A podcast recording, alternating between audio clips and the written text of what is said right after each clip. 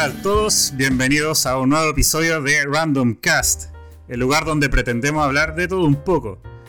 Hoy día vamos a hablar de distintos tópicos de la literatura y las experiencias que hemos, tenido con ellas, ¿cierto? Como lo es también entre eso participar en clubes de lectura u otro tipo de actividades. Asimismo, algunos temas debatibles sobre problemáticas actuales que pueden darse con la literatura en general.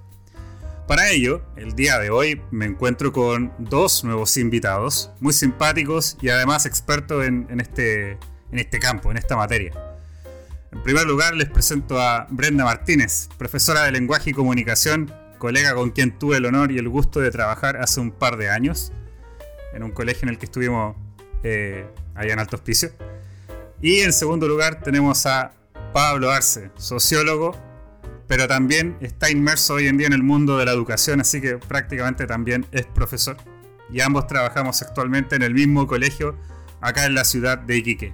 ¿Cómo están chiquillos? ¿Cómo les va esta noche de día sábado? Bien, gracias Felipe. Sabes que tu presentación, tu, introducción me recordó cuando fuimos la voz oficial de los videos promocionales de ese colegio y después nos echaron. Ah. No, puedo, no, mencionar que, fuimos la voz oficial ahora que, que escuché tu presentación. ¿Verdad que fuimos locutores ahí también? Sí, prestamos nuestras hermosas voces y, bueno, hasta ahí llegamos. Eso fue todo, muchas gracias. claro, muchas gracias por sus voces. está bien, está bien. ¿Y tú, Pablo, cómo estás? Muy bien, agradecido de, la invitación. Recuerdo que desde que nos conocimos el, año pasado, en contexto pandémico, empezamos a, conversar de, literatura, de, oh, fantasía, ciencia ficción. Así que ahí como que hicimos el, gancho. Así que, así que agradecerte por la invitación y, y ahora que vamos a seguir compartiendo y conversando del mundo de la literatura. Sí, por supuesto, ¿no? Y un gusto tenerlos acá obviamente que, me hayan apañado a hacer este nuevo episodio del, podcast. Y además aprovechando que, bueno, en, el, episodio que grabé anteriormente solo, hablé del género fantástico, entonces genial que sigamos con la línea de la literatura. Y bueno, aprovecho de, comentarle a todos los que nos están oyendo que, tanto Brenda como Pablo son eh, muy activos en el mundo de la literatura. Ambos participan en clubes de lectura, en el caso también de Brenda, en clubes o grupos de escritura. Y además que Brenda también tiene eh, un, un perfil de Instagram bastante famoso acá localmente. Eh, gracias por lo famoso. No sé, es verdad, eh, reconocida también ahí en, el, Alto Hospicio, eh, donde ella hace reviews, cierto análisis de libros, sube video entretenido, ya también es, muy histriónica Brenda, por eso eso me encanta también de es entretenida. tengo el show con los libros en el fondo, el, trasfondo de ese perfil. Gracias, Felipe. Claro, se haga el show con los libros. oh, y bueno, escuchábamos ahí un. Parece que alguien está típico acá de la ciudad de Iquique que, que están con los autos tuneados, ¿cierto? Corriendo las calles y eso que ya es toque de queda. Así que, eh, bueno, será. será, güey. Los gajes de grabar en vivo. Ni ahí, ni ahí con la cuarentena los uso dicho toretos locales. Eh, bueno, como habíamos dicho, íbamos hoy día a tocar estos temas de experiencias que hemos tenido con la literatura. Y además que interesante también conversar con ustedes que, que son muy activos con esto. O sea, porque no es lo mismo que, por ejemplo, que yo leo solamente, pero no me dedico a nada más especial en, ese aspecto. Pero ustedes sí. Ustedes además son miembros de comunidades, tienen grupos, contactos, etc. Entonces, muy, muy interesante eso de como también que, que veamos la experiencia que ustedes han tenido al, compartir con gente tan aficionada y experta también en literatura. Em, así que, bueno, ahí, ahí también Brenda eh, nos quería ella también ahí plantear una pregunta muy interesante, eh, que yo creo que se da mucho acá en, la sociedad actual. El hecho de, preguntarnos sobre todo con las generaciones más jóvenes, pero yo diría también a, modo general. Eh, si la gente actualmente tiene buenos o constantes hábitos de lectura o no. Sobre todo que, bueno, una apreciación muy personal acá, eh, muchas veces cuando eh, uno va a hacer trámite al banco, al notario, o, está en una sala de espera en una clínica u hospital, eh, la gente está toda inmersa en los celulares, los niños, jóvenes, adultos, adolescentes, etc. Y, y, muy poca gente está con libros en mano, por último una revista del diario. Como que eso se ha ido perdiendo, antiguamente era más común ver eso, pero hoy en día la gente más bien está con los celulares que no necesariamente hay que verlo como algo negativo, pero llama la atención que hoy en día la gente no, no, parece que aparentemente no fuera muy amistosa con los libros. Y de hecho, algo que, algo que también nosotros hemos comentado como profesores, eh, que mucho, muchas veces la, la, gente, y lo vemos mucho con los jóvenes, tienden como a hacerle el quite a los libros. Sobre todo con las preguntas de ¿cuántas páginas tiene? O, tiene dibujitos. o es muy grueso el libro. Entonces, no sé, ¿qué, qué, dices tú ahí, Brenda, eh, sobre este tema? ¿La gente lee o no lee hoy en día? Ya, yo discrepo mucho con aquellos que dicen, no, es que los jóvenes no leen. Mucho. Yo creo que esa afirmación es una falacia totalmente. ¿Por qué? Porque mira, yo veo en redes sociales, ¿Mm? redes sociales tan como Instagram, que está ya casi fuera de, moda, podríamos decirlo, porque hoy día el mundo es TikTok. Pero en TikTok también hay un montón de, de ¿cómo se llama esto? Eh, booktokers que se llaman, que son las personas que utilizan sus cuentas de TikTok para, para lo que es la literatura. Booktokers. Veo, sí, booktokers. Oh, Así como Instagram son bookstagrammer o los de YouTuber, booktuber. Claro. Los de TikTok son booktokers. Entonces, eh, yo veo que, que no es así que no es verdad que la gente no lee, la gente lee y lee mucho. Y lee muchísimo y lee mucha fantasía y los jóvenes son los que más eh, yo al menos puedo apreciar en redes sociales. Me imagino que la gente mayor también tendrá ese mismo perfil lector, pero eh, no es tan visible. ¿ya? Por ejemplo, tú dices, eh, como, ah, tú súper famosa en la escena local, yo tengo 1400 seguidores, eso no es nada, nada. yo soy una basura, un punto blanco. es como hay un grano de arena. Pero qué drástica. La bacteria pegada, la bacteria pegada en ese grano de arena, eso soy yo en los bookstagramers. Nada, nada. ¿cachai? Acá hay chicas que yo veo que son sequísimas, que tienen 6.000, 13.000, 25.000 seguidores. Entonces, ¿cómo tú me puedes decir que la gente no lee si hay alguien que tiene 25.000 cuentas que lo siguen solamente para saber lo que habla sobre los libros, para anotar las referencias de libros que tienen. Sí, eso es verdad. Yo discrepo mucho con eso. Yo creo que la gente que dice es que los demás no leen es porque en realidad no se está involucrando en las nuevas tendencias de, la lectura. Que tampoco es obligatorio, pero hay que darle una vuelta antes de, de aseverar algo así. ¿Y a qué le llaman nuevas tendencias de lecturas? Pucha, o sea, mira, partamos por el hecho de que hoy en día no es y no solo pensando en contexto pandemia, sino que pensando en contexto cultura moderna. Ir a la librería, ir a la biblioteca no es un hábito que, que sea tan masivo. Por ejemplo, cuando se abrió el mall, después de, ¿cierto? El mall acá en Iquique, hablo de la experiencia más local, cuando se abrió el mall, la única tienda que no tenía fila era la librería Golden Book. la librería no tenía fila. Nadie, nadie, nadie. Claro. Nadie. No había nadie ahí. Nadie ahí. Nadie desesperado por entrar ahí. Claro, nadie, nadie, nadie. Solo yo era la única loca que estaba adentro. nosotros. Y una señora más allá, ¿cachai? Y mi hijo que estaba afuera con su papá esperándome. Éramos todos los el club. Había más gente atendiendo que, gente que quisiera entrar. Pero, pero, la cantidad de gente que compra, por ejemplo, cajas literarias es mm. muchísima. Muchísima. Te hablo de un, de un eh, producto en concreto, que es el que compro yo, que es la caja de pasaporte literal. Voy a aprovechar de pedirles a ellos también una comisión ahí, porque siempre los recomiendo. ¿Qué hacen ellos? Ellos te envían una cajita que viene con una novedad, es decir, un libro que recién está saliendo ese mes a la venta, de cualquier editorial local, con cerdos, provincianos, con quien también tengo una colaboración editoriales, ¿cierto? Que quizás no son Zigzag, ni son Alfaguara, ni son Planeta. Pero son locales. Pero que sí, tienen un, tiraje importante. Ellos, solamente ellos, venden 600, 700 cajas al mes con esa novedad literaria. Que además, bueno, en la cajita de mm. ellos viene un artículo, una artesanía y, y viene una obra gráfica. Pero así como ellos, hay muchas otras tiendas que hacen lo mismo.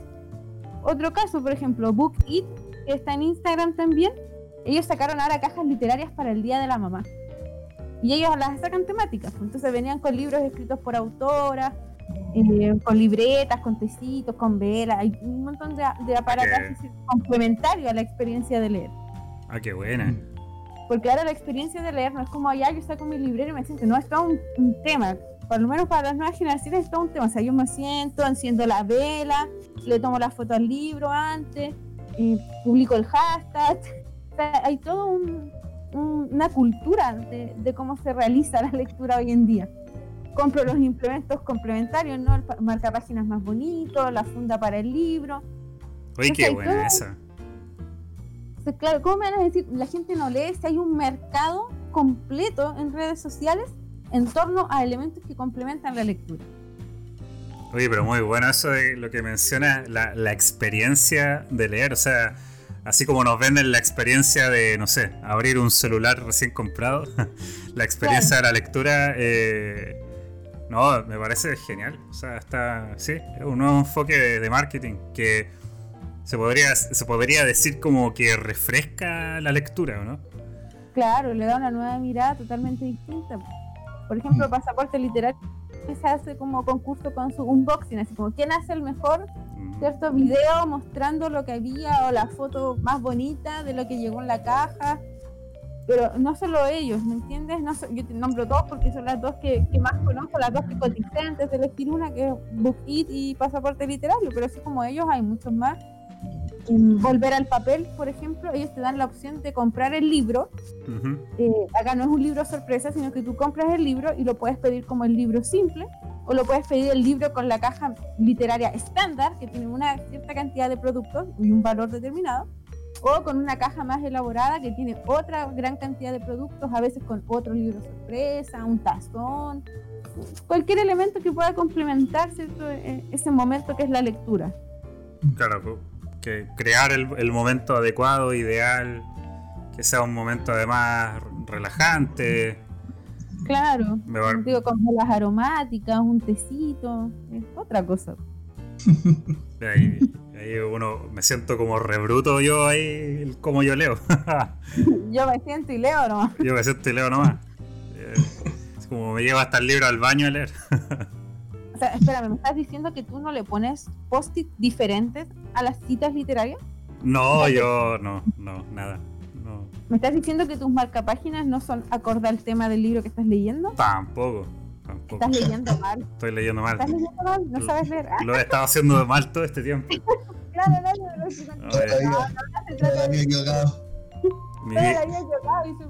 Mi vida ya no tiene sentido. Simplemente que, las cosas cambian, pues, y, los jóvenes han encontrado gusto en hacer esto de, una manera distinta y, y claro, pues obviamente es, rico tener como las velas literarias que, que, vienen, no sé, por ejemplo, he visto unas que traen la cita literaria, que se viene la vela en su fresquito, con tu aroma vainilla y afuera trae una cita de un libro. Mm. Una frase del autor, no sé, o sea, tienen todo un... Todo un ritual. Eso mismo, mm. es todo un ritual es todo un ritual, es todo un, evento, es como ya me voy a sentar a leer y no quita el hecho de que al final uno igual cuando, cuando es así como lector obsesivo, podríamos decir, uno igual al final te da la micro con el libro, eh, lo estás leyendo como dices tú en el baño, pero también hay, hay una cultura de, que complementa esa experiencia cuando se da en otro contexto también. Uy, qué buena. De verdad que yo, mira, sinceramente, lo digo, y lo digo acá, muy ignorante en ese sentido, no tenía idea que existía eso de la de vender la experiencia de, lectura. De verdad que no, no, tenía idea. Recién me, me entero. Eh... Me enteré por la prensa, dijeron por ahí una vez. Oye, pero. No lo vi venir. ¿Pero tú sabías de eso, Pablo? Eh, no, la verdad es que no. Eh, a ver, cuando, cuando tú preguntabas de, de si es mito o realidad, eh, yo creo que hay un poco de ambas. Yo comparto con Brenda en que, en que la, el mito está en que efectivamente la gente está leyendo, pero lee de una manera que no es la tradicional que, que nos enseñan desde siempre. Efectivamente se está leyendo en otro formato. Quizás ya no es el libro solamente con, con letras, sino que es la novela gráfica, el cómic, el manga. ¿ya? Eh, hoy son el, el, auge del mundo de los blogs, ya donde los blogueros también han implosionado y la gente y los blogueros se leen entre ellos. O inclusive si uno quisiera ser más estricto, uno podría decir, bueno, estos cabros que pasan pegados todo el día al teléfono en redes sociales, ellos en estricto rigor también están todo el día leyendo. Pero están leyendo en un formato que no es el tradicional. ¿ya? Ahora, mm. tampoco, también es importante no desconocer de que hay un poco de realidad en esto, y es que efectivamente eh, hay gente que no lee, pero hay gente que no lee porque no puede. O sea, y acá hay todo un tema donde empiezan a entrar otras categorías, la clase social, etcétera, porque tenemos a la señora, no sé, de 30, 40, 50 años, que se levanta a las 8 a las 6 de la mañana para ir a la pega, vuelve hecha pera a las 9 de la noche, y eso, esa señora eh, que vive para sobrevivir, básicamente, no le vaya a pedir que lea. O sea, en qué momento se sienta ella tranquilamente a leer. Sí, eso es verdad. Entonces, yo siento que en esta crítica también hay, falta de empatía hacia quienes tal vez gustan de la lectura, pero no tienen el tiempo ni la energía para hacerlo. Ahora también es, importante entender de que, de que más allá de los esfuerzos que se hacen a partir de eh, leer todavía sigue siendo en Chile hasta cierto punto un lujo, es caro igual leer. Es caro, incluso hasta, hasta, hasta las mismas tiendas de libros usados muchas veces tienen precios casi idénticos a los de las librerías tradicionales. Entonces, ahí yo siento que realmente en la crítica falta un poco esa, esa, parte del análisis. O sea, como hay gente que realmente no puede leer porque o no tiene las lucas para comprarse los libros que quiere, o no tiene el tiempo porque vive, eh, vive para trabajar solamente. Entonces, eh, eso me pasa un poco con, con, con, la frase. O sea, como siento que hay, hay, hay bastante mito, eh, pero también hay, hay un poco de realidad pero que no pasa por una voluntad de la gente de no estar ni ahí con la lectura, sino que porque cuando no tenéis para parar la olla hay otras prioridades ¿no? Ya, si finalmente igual uno, uno afortunadamente puede hablar desde, desde su rol un poco de privilegiado, que más allá de nosotros mismos, trabajamos en colegio. O sea, y, me imagino que con esto del teletrabajo, nuestros propios tiempos para, para las lecturas se han visto igual limitados, me imagino. Muy limitados. Muy limitados. Entonces, hasta cierto sentido también hay que entender que la lectura es hasta cierto punto, lamentablemente, un privilegio para los que gozan de mayor tiempo de ocio que otros. Claro. también hay que saber entenderlo cuando uno trata de inculcar el gusto para la lectura en otros. es verdad, yo, hay, muchas personas, como bien tú mencionas, que eh, al, al, trabajar mucho y al tener que cumplir con mucha responsabilidad en el día, y día a día además, ya sea, bueno, con su trabajo, con las cosas domésticas, el cuidar hijos, cosas así, al final no tienen ni siquiera tiempo para ellos mismos. Estas personas no, cuentan ni tiempo como para ellos sentarse a, leer. Y, menos que considero yo, o sea, sentarse a leer también requiere el, estar de ánimo y con energía, porque mucha gente...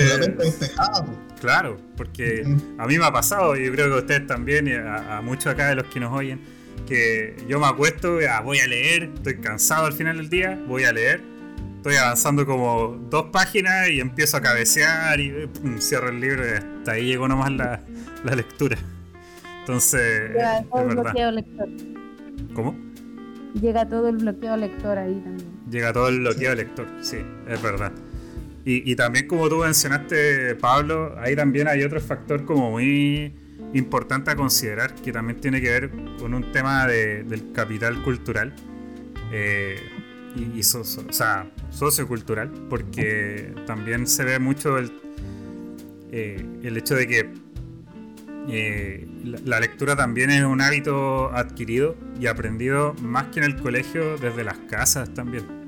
Y cuando en una casa no existen libros o hábitos de lectura, cuesta mucho que después los niños o los jóvenes se inserten en el mundo de la lectura, a menos que realmente se sientan cautivados por alguien que los anima a, leer y a que lean lo que les gusta además.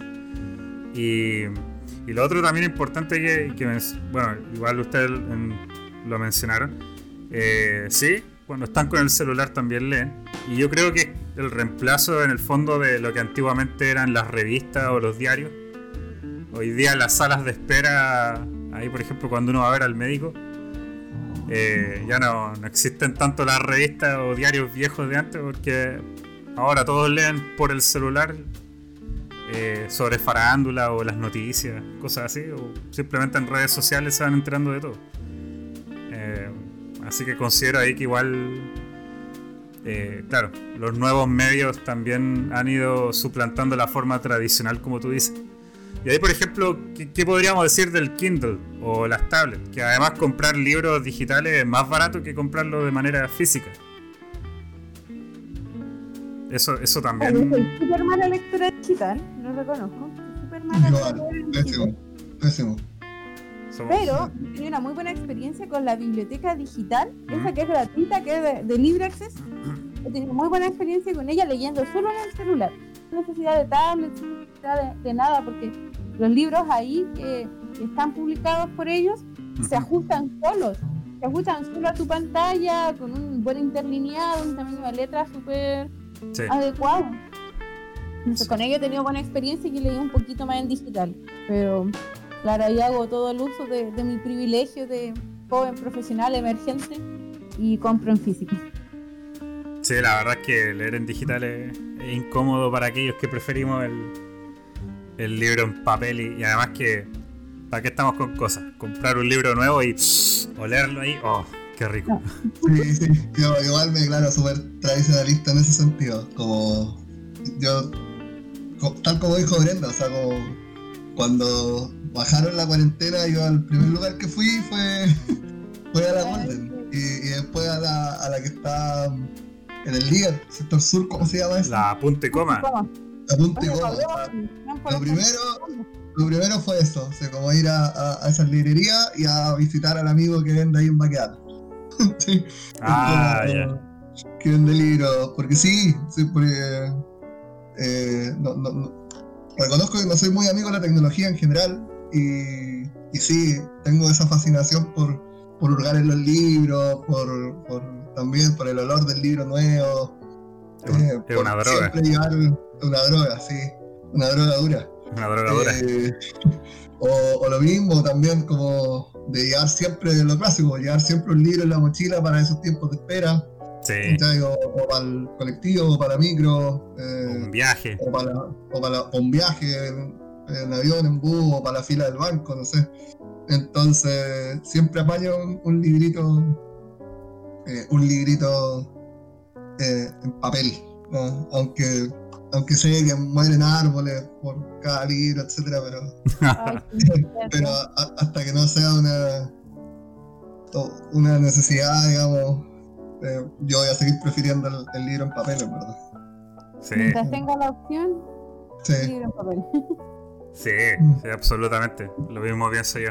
Pero, pero igual es interesante eso de que, eh, por ejemplo, el, el tema de leer en, en Kindle, bueno, yo he visto que leer en Kindle igual es bastante cómodo por el tema de que la, pantalla del Kindle es, como muy parecida a tener una hoja de libro.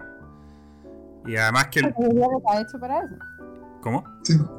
Se supone que está hecho para eso, pues eso Claro, eso, y que no, no te daña la vista, pero, pero además que es genial también, los libros son súper baratos comprarlos, comprarlos digitalmente.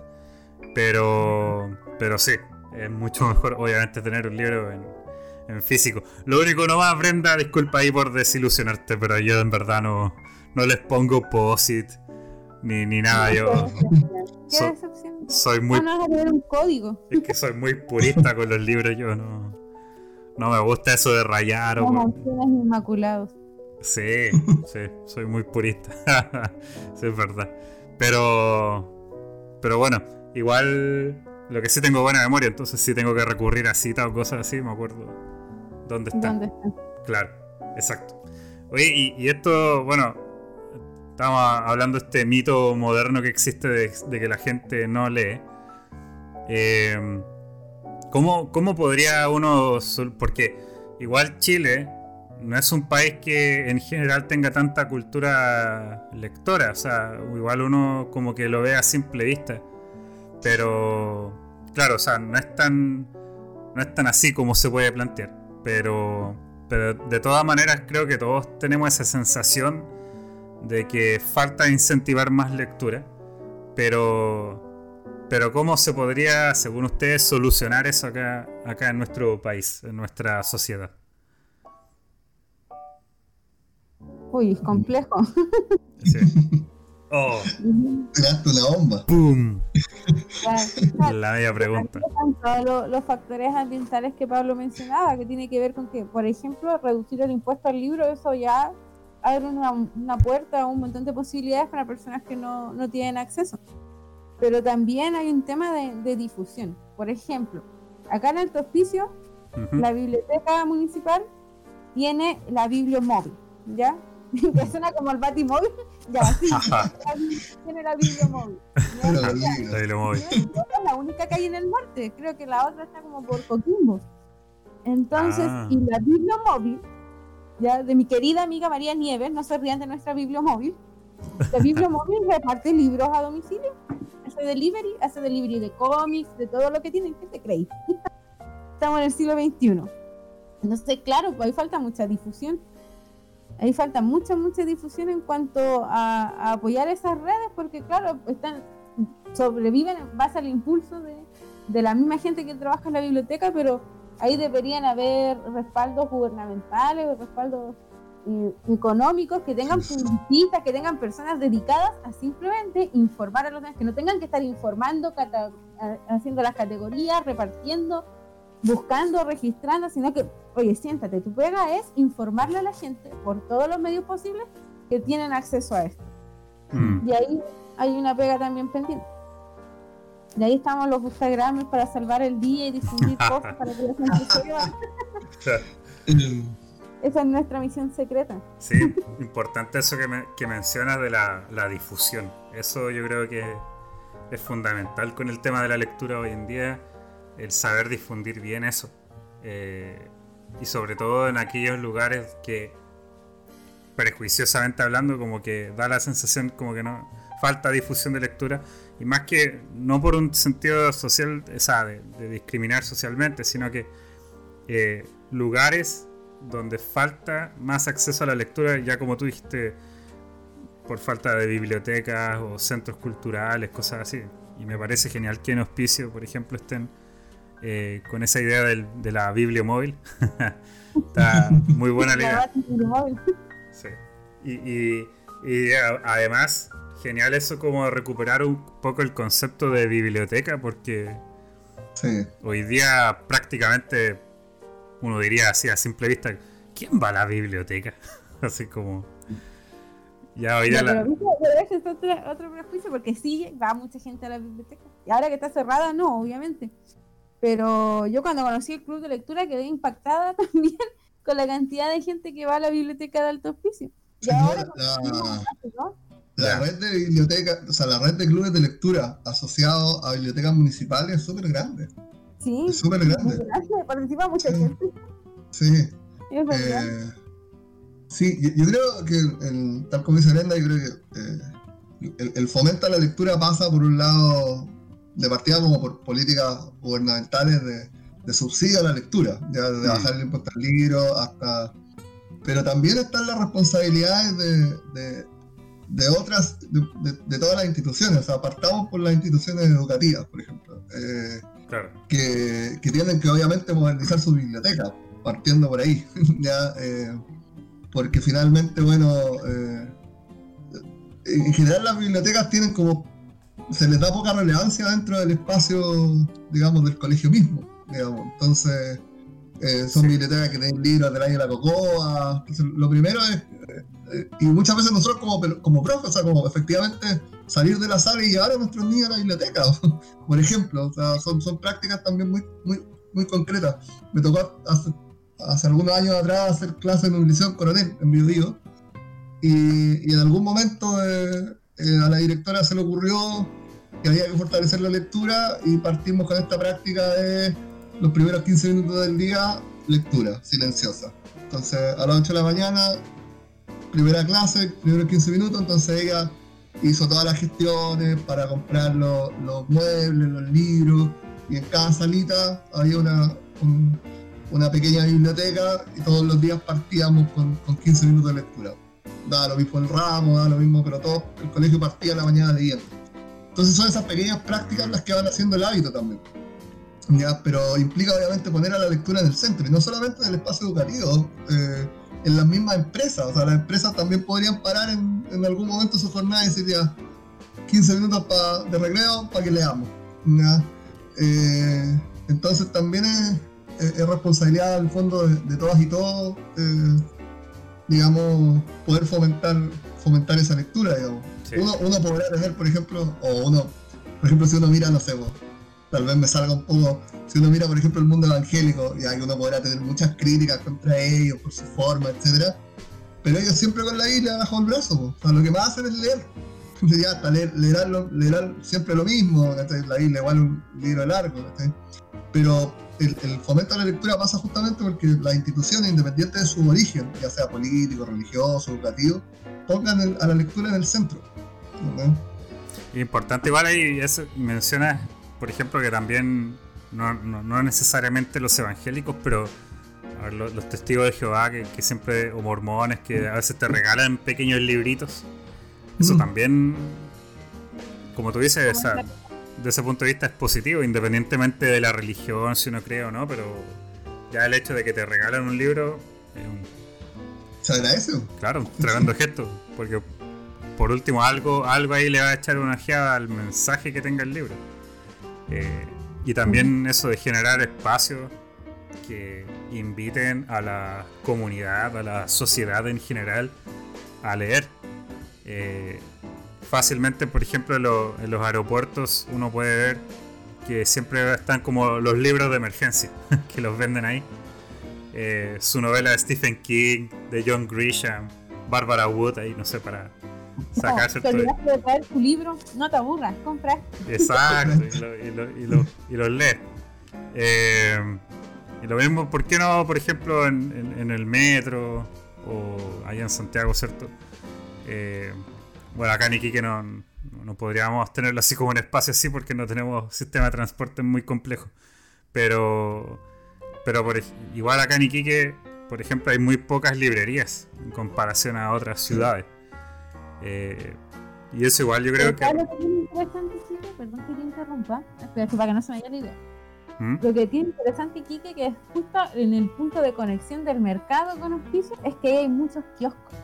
Muchos kioscos que tienen eh, revistas, que tienen cómics, en ese sector ahí como por ahí alrededor hay mucho y, venden y venden harto lo que está esperando ese se da cuenta de que hay hay alta circulación de compra con respecto a ese tipo de, ah pero de, de, revistas diarios y todo eso no sí, sí esa lectura más miscelánea sí circula harto ahí en los kioscos y eso es llamativo de la ciudad debo decir a diferencia de otros lugares no he visto tanto kiosco como acá claro no, no sí, sí. Eh, y además que acá en Iquique, y como dijo Pablo, lo que sí venden muchos libros usados en la calle, por ejemplo. Ahí en Baquedano, en la feria, eh, venden y, eso es genial. Pero, bueno, esto es una crítica muy personal. Igual Iquique no es una ciudad, o sea, tenemos dos librerías, así como tradicionales. Pero tampoco tenemos espacios así como que te inviten a leer tomándote un café o algo así. Creo yo que falta como ese espacio, porque por último, aunque hubiera un Starbucks, como allá en Santiago, en Viña, y tú vas y, está como el ambiente para sentarse a trabajar o leer. Creo que eso igual hace falta acá en Iquique. En mi vida, poner una cafetería, pastelería donde tú puedas leer. Claro, eso. Como café literario, así como ya los viernes de, de, lectura. Un café literario. sí. Literalmente un café literario. Sí, sí, que venda café y que haya luz. Sí, eso. eso. Eso hace falta acá en Iquique, creo yo. Como generar ese espacio consagrado a la lectura y donde todos puedan ir, pero no así como una biblioteca, sino de manera más, más casual, donde uno puede tomarse eso, un café, conversar o intercambiar ideas, como que, como que eso igual creo yo que hace falta. Y una vez participé en un proyecto de cuestión popular en Talcahuán un cerro arriba, así, con la cúspide. Y, y la mamá de uno de los, de los muchachos que, con el que participaba en el proyecto y que vivían ahí, ellos, eh, la señora como que convirtió su casa en una biblioteca popular. O sea, como empezamos nosotros a recolectar libros y, ella armó una parte de su pieza, una parte de su living, que igual era una casa chica, en verdad, no, era una gran casa, pero armó en un rinconcito como un estante y puso los libros e invitaba a los niños de, la bola a leer. Oh, y nosotros obviamente le hacíamos las monedas para que ella siempre les tuviera leche, galletitas. Entonces finalmente como que esa casa de esa señora y esa biblioteca se convertía como un espacio de refugio también. Eh, entonces también ese tipo de iniciativas suman, suman caleta. Y yo, de hecho, como, un poco vinculado a que sea Arenda, también como que me, me, proyecto, mi sueño un poco es ese, como, no sé, poder ir a un pueblito rural alejado y que mi casa sea una biblioteca, y que, y que los que quieran ir a leer, vayan a leer y, y, comemos algo y compartimos. Entonces, yo creo que también pasa mucho por, por, por ahí, finalmente de, ir generando los espacios por muy humildes que sean. Sí, genial. o sea, idea muy buena. Y eso atendiendo justamente a, a esa necesidad que estábamos, estábamos mencionando de, de generar los espacios de lectura en, la sociedad, como una responsabilidad que tenemos. Y además con el alma de educadores que tenemos, con mayor razón. Eh, imagínate que ahora incluso no recuerdo qué, qué voluntariado es, porque sido como 5.000 voluntariados de, de, cada oficio. Pero hay un, una chica, creo que es el de las profesoras feministas, el de las profes feministas, que eh, montaron, ¿cierto? O apoyaron, no, desconozco si fue iniciativa de ella o de la gente de la toma, pero en una de las tomas en las que ellas eh, interactúan, se montó un ciber. Un ciber popular. Sí, y complementario al ah. ciber también hay, hay, hay un tema con con, una mini biblioteca también. Y no solo hay, hay otro voluntario que también hizo algo similar con, una pequeña biblioteca. Sí, sí, súper buena esa iniciativa porque, o sea, si uno se fija, porque no solamente es como el centralismo del país, sino que el centralismo también al interior de las regiones. O sea, como, o sea, claro, nosotros acá en Iquique eh, al menos tenemos dos librerías, pues, ¿cachai? Pero si uno empieza a irse a los extremos, y va para Pica, para Pozo, para Camilla, para Colchana, y no tienen ninguna. ¿cachai? Entonces, eh, es justamente eso como, no solamente como, eh, también hay como la responsabilidad nuestra como de llevar la, lectura donde realmente no está. Eso mismo, sí. Sí, absolutamente de acuerdo. Y bueno, hablando de ese tema de la, de la lectura, si empezamos a abordar el tema de, cómo iniciamos a las personas en la lectura, la pregunta acá y que como avanzando cierto en, los temas que tenemos y siguiendo la línea, de todo lo interesante que hemos dicho, eh, tenemos que, ¿consideran ustedes empezar por los clásicos o se puede empezar por otro tipo de obras más contemporáneas, más actuales? ¿O es imperativo empezar por los clásicos? ¿Qué, crees tú, Brenda? Uy, es, un tema debatible, pero mm, creo que bien dijo Calvino, si no me equivoco, que uno no puede no leer los clásicos. Incluso si jamás tomas el Quijote, en algún momento te cruzaste con la historia del Quijote, viviste una Quijotada, te encontraste con él en, una de sus múltiples expresiones. ¿Me entiendes? Claro. Entonces, eh, la lectura imperativa de los clásicos yo creo que, que no viene al caso. Ya porque los clásicos representan y se convierten en clásicos porque son capaces de capturar eh, episodios, sentimientos, vivencias, vivencias esenciales de la vida humana, de la, de la cultura humana. Entonces creo que al fin y al cabo uno termina experimentándolos igual. Sí. Y puede llegar a ser contraproducente, sobre todo con los jóvenes. ¿Y a qué, podríamos llamarle nosotros los clásicos? ¿Cómo, ¿Cómo, definiríamos nosotros cuáles son los clásicos? De ahí un tema potente porque hay mucha eh, tendencia en el canon, por ejemplo, hacia los escritores, el desmedro de las escritoras, hacia la cultura europea, el desmedro de las otras expresiones literarias. Entonces, para mí los clásicos son aquellos que trascienden por lo mismo que acaba de mencionar, que abordan y, tocan temas claves de, la humanidad. claro, a nivel de la literatura universal. Sí, igual ahí tú mencionas como que hay un predominio europeo occidental. Pero podría hablarse igual que existen clásicos de otras culturas. Por ejemplo, a ver, el Corán. si hablamos del Corán o los textos de Confucio, Lao Tse, se me ocurre, por ejemplo, el arte de la guerra, Sun Tzu. Claro. igual se pueden considerar clásicos, ¿no? Sí. A, mí me pasa que, bueno, para mí los clásicos eh, son también, no sé si un punto de inflexión, pero los clásicos son muy representativos de, de, la época, mm. o, son una radiografía muy nítida de la, de la, época en la cual fueron creados. Para mí eso es lo que, lo que los transforma en clásicos, o sea, como... Eh, y esa noción obviamente se ha ido un poco como chacreando, si se quiere, por el, por el auge del mismo mercado de la literatura. ¿ya? Porque finalmente hemos pasado a considerar muchos clásicos libros que son bestsellers. Pero mm. que, porque tienen un gran tiraje, porque tienen una gran editorial detrás, pero que en estricto rigor no son clásicos porque, digamos, no, no, son eh, tan representativos de, de, la época, etc. Entonces, no tan trascendentales. No son tan, trascendentales. No, no, no para nada, pero como, no sé cómo me pasa, el alquimista, por ejemplo.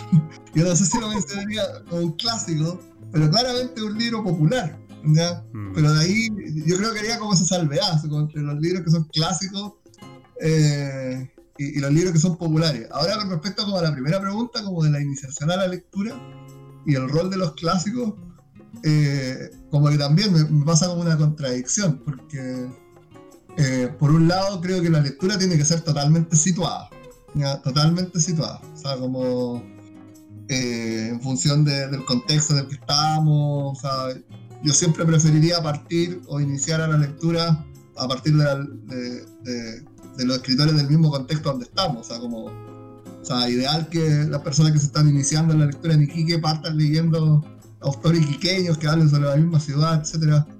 Para mí la lectura obviamente tiene que estar situada también a los gustos. O sea, si al chiquillo le encanta el manga y los cómics, eh, habrá que leer manga y cómics. Pues. Si eso es lo que al muchacho le interesa, eso es lo que, lo que necesitamos justamente, es que es que él obviamente se inicia la lectura, no solo se inicia, sino que permanezca. Entonces ahí yo creo que ese tipo de cosas son más relevantes para mí que los clásicos. Y con algo que, le, guste, además. Claro, entonces ahora también me pasa que nuevamente con esta noción de clásicos, que, son libros obviamente que marcan una época, uno como educador también tiene hasta cierto punto el deber de, de, adentrar a, sus estudiantes en, en, la historia misma de la literatura. Y en ese sentido uno también tarde o temprano recurre a los clásicos. Recurre a los clásicos porque, por, lo, mismo que dice Brenda, porque, porque son temas trascendentes, porque, porque son temas que pese a haber, no sé, sido escritos hace un siglo, dos siglos atrás, siguen plenamente vigentes. Entonces uno al final siempre termina recurriendo a los clásicos porque sirven para ilustrar muy bien la historia misma que ha seguido la literatura. Entonces, eh, hasta cierto punto llega a ser un poco eh, ineludible toparse con ellos. Claro, se podría considerar los clásicos como arquetípicos, o sea, aquellas obras que son marcan arquetipos, eh, trascienden épocas, muchas épocas. Ahí tenemos, por ejemplo, desde la Iliada y la Odisea, los poemas homéricos, ¿cierto? la Neida. La Neida, ¿cierto? Los poemas de Virgilio, la Divina Comedia, eh, el Mío Cid, el Quijote de la Mancha, ¿cierto? Eh, y acá, acá en, América tenemos también literatura clásica que es de todo el continente americano, no me refiero solamente a Latinoamérica. Eh, el Popol Vuh, ¿cierto? De la, mitología maya. ¿Cómo? El Chilán Balam, que es el otro libro complementario al Popol Vuh. Ah, ese no lo conocía. Uh, ahí. Qué oh. raro porque normalmente vienen juntos cuando uno los compra, vienen en la misma edición. Pero sí, ah, es. uno, el Popul Bus, que ya no me acuerdo porque lo leí ese tiempo. Pero uno tiene que ver con el mito creacional y el otro tiene que ver ya netamente con el mundo de los muertos. Creo que ah, el de los muertos. Sí, el Popol Vuh, el mito creacional, sí. Que de hecho cuando yo lo leí, me, me daba la sensación como de estar leyendo la historia de otro mundo, de otro planeta por lo, original de la visión. Es genial, es genial. ¿Alienígenas ancestrales eres tú? Algo así. Avatar. Ahora lo entiendo todo. Avatar de James Cameron. Los Navi. Los Navi. Ahí vienen los hombres de, de, arroz, iba a decir de maíz. Ese es otro ustedes no lo conocen, es de los hombres de arroz. Después se los mando. Ya, dale. eh, bueno, ahí, por ejemplo, en Estados Unidos fue muy famoso Mark Twain eh, eh, o Moby Dick. Eh, acá en, Latinoamérica, bueno, Gabriel García Márquez, ¿cierto? los poemas de Rubén Darío. Ahí. Entonces, yo creo que son aquellas obras que trascienden épocas y, son arquetípicas, además, marcan, marcan además tendencia en literatura. Mm. Eh, pero, pero claro, ahí yo coincido con lo que dice Pablo, que también creo que, o sea, y, y en parte lo que dice Brenda, o sea, la idea es que los chicos empiecen a leer desde aquello que les gusta y les llama la atención. Y como dijo Brenda, tarde o temprano, en algún minuto, sí o sí, se van a topar con los clásicos. Sí. Ahora, claramente uno tiene sus tendencias y eso te va a llevar a que, o sea, no, por ejemplo, a mí me pasa, Sí, me pasó con Cumbres Borrascosas, ya bien lo saben. Ahí Brenda tuvo todo un drama con Cumbres Borrascosas. No, Cumbres Borrascosas me, me, cambió la vida, pero no para bien. no. Pasa, a mí me pasa, por ejemplo, yo no he leído un solo clásico que no me haya gustado así como rotundamente como me pasó con Cumbres Borrascosas. Pero, haciendo un análisis profundo de, de mí misma y de mis lecturas, Claro, aquellos clásicos que me gustan son todos los clásicos que están relacionados al mundo de la fantasía. Doctor Jekyll, Mr. Hyde, Frankenstein, Drácula, la misma Eneida, incluso hasta la Ilíada la soporto. Oh. pero ya el mío sí, por ejemplo, no. Eso no. No hay caso, no, no hay caso para mí. que tiene en común con, con Cumbres Borrascosas que son libros muy realistas, podríamos decir, de alguna forma. Bueno, aparte, bueno, el hecho de que el mío sí sea como tan súper mega bacán, no, pero con una especie de super soldado, ¿no? Mío sí, Capitán América del siglo I. Pero. Nació en castellano antiguo, imagínate. Claro, así como. El primer vengador y qué sé yo. Pero no, eso no. Entonces me di cuenta, yo, misma hablando conmigo, me dije así como, Brenda, date cuenta, el tema no es que, que, que sea un clásico, el tema es que no es tu género nomás. Claro. Porque a los chicos no les gusta un género, por ejemplo, no les gusta el género épico, así lea el mío Sid o lea una obra escrita por un autor, no sé, por un youtuber famoso. Si no le gusta el género, no le va a gustar, no importa la época. Sí, eso es verdad. Eso es verdad. No, pero, además ahí también lo que la Brenda eh, lo que la Brenda señala también tiene que ver con, otro tema que es importante, que, también es, como la importancia de inculcar el, el, gusto por, por incursionar también en, los distintos mundos que te ofrece la literatura, porque también mm. puede pasar el, efecto contrario, que de repente uno se atrinchera en un género y nunca sale de ahí y, constituye como una zona de confort literaria, Y, en, ese, en esa zona de confort que te da estabilidad uno también se puede estar perdiendo de conocer muchos géneros que tal vez le puedan atraer. Yo creo que también las malas experiencias literarias también suman suman en la medida que uno también va acumulando diversidad de, cosas. Pero, y también ahí cuando uno tiene la, responsabilidad de repente de estar frente, de coordinar un grupo o, de estar frente a estudiantes, eh, la importancia también de, uno abrirle el abanico. Eh, porque uno puede decir, no, es que no me gusta eh, este género. Ya, pero realmente lo has leído. Ya, ¿cuántas, cuántas has leído? Ya, porque también uno, claro, porque realmente tal vez uno tiene una, una, incursión en un género a partir de una experiencia desafortunada y tiende a generalizar pues, y piensa que todo el género es malo. Entonces, yo creo que también hay uno, uno mismo tiene que estar constantemente eh, diversificando su experiencia de lectura, más allá que uno después vaya a, adquirirla o no, pero como, como dice el, el, el dicho este común, como en la variedad está el gusto también. Entonces, también yo creo que tenemos que tener ese cuidado de, no trincherarnos en, en, en dogmas literarios. La, la, mente abierta para, para sí. Exacto. Por eso son tan buenas las cajas literarias, porque la caja literaria tú no sabes lo que te va a llegar. Puede llegar un libro de fantasía, el otro día, la otra vez te llegó un libro de ensayo. Una novela erótica. Sí, puede loco. sorpresa. con esos libros que he recibido de las cajas, a pesar de que, si no mal recuerdo, ninguno ha sido de fantasía. Diciendo que me gusta harto la fantasía, pero to- todos los libros que he recibido de caja literaria me han gustado. ¿Te han gustado? Sí. Y son de diversos géneros. Em, a ver, déjame hacer memoria. Hay uno que es como autoficción, que son como cuentos tipo ensayo. Ya. Hay otro que es novela breve. eh, hay uno que no puedo recordar. Pero en sí todos me han gustado. Ah, ya, hay otro que también era como. Era como novela política, podríamos decirlo de alguna forma. Pero estaba Ah. ambientado como en una pandemia. Era como súper contextual. De hecho, el autor lo sacó el año pasado. Yo lo recibí en enero y lo, estaba recién era novedad. Y justo Y estando en pandemia. actualizado en la pandemia. Oh, coronavirus, era otra pandemia. Y la protagonista era una niña, una adolescente que la mamá trabajaba en el servicio de salud. Oh, Y en medio de eso había una revuelta social. Y esto estaba ambientado en Ah. No, sí, era muy. Era muy como leer las noticias. Era muy premonisorio. Era, era como estar viendo lo que ocurre hoy día. Era como que la niña hubiese sido la hija de una funcionaria en Colombia ahora. Así de. ¿Y cómo, de- cómo se llama el libro? Se llama Allá afuera hay monstruos. Oh, Porque también Ah, con, con la como visión indígena, porque ellos estaban como en una zona como cerca de la selva. Estaban como un pueblo, pero cerca de la selva. ambient- Hay un golpe de estado, ambientado en Bolivia. sí. Ya. Y también hay como una tribu que está como apartada, que no quiere que lleguen a ayudarlos porque ellos dicen que el, el virus es del demonio. Y hay todo un tema, y no sé, bien interesante el libro. Ese fue el primero que recibí de la caja literaria.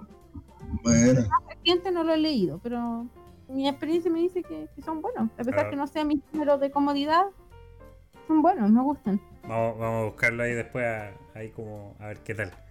Y a- hablando de eso de, de género comodidad, bueno, a mí me pasa también muy similar a la Brenda.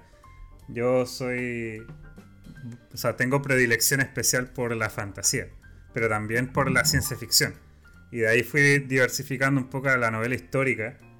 Eh, también libros más realistas, eh, aunque hace rato que no, no leo.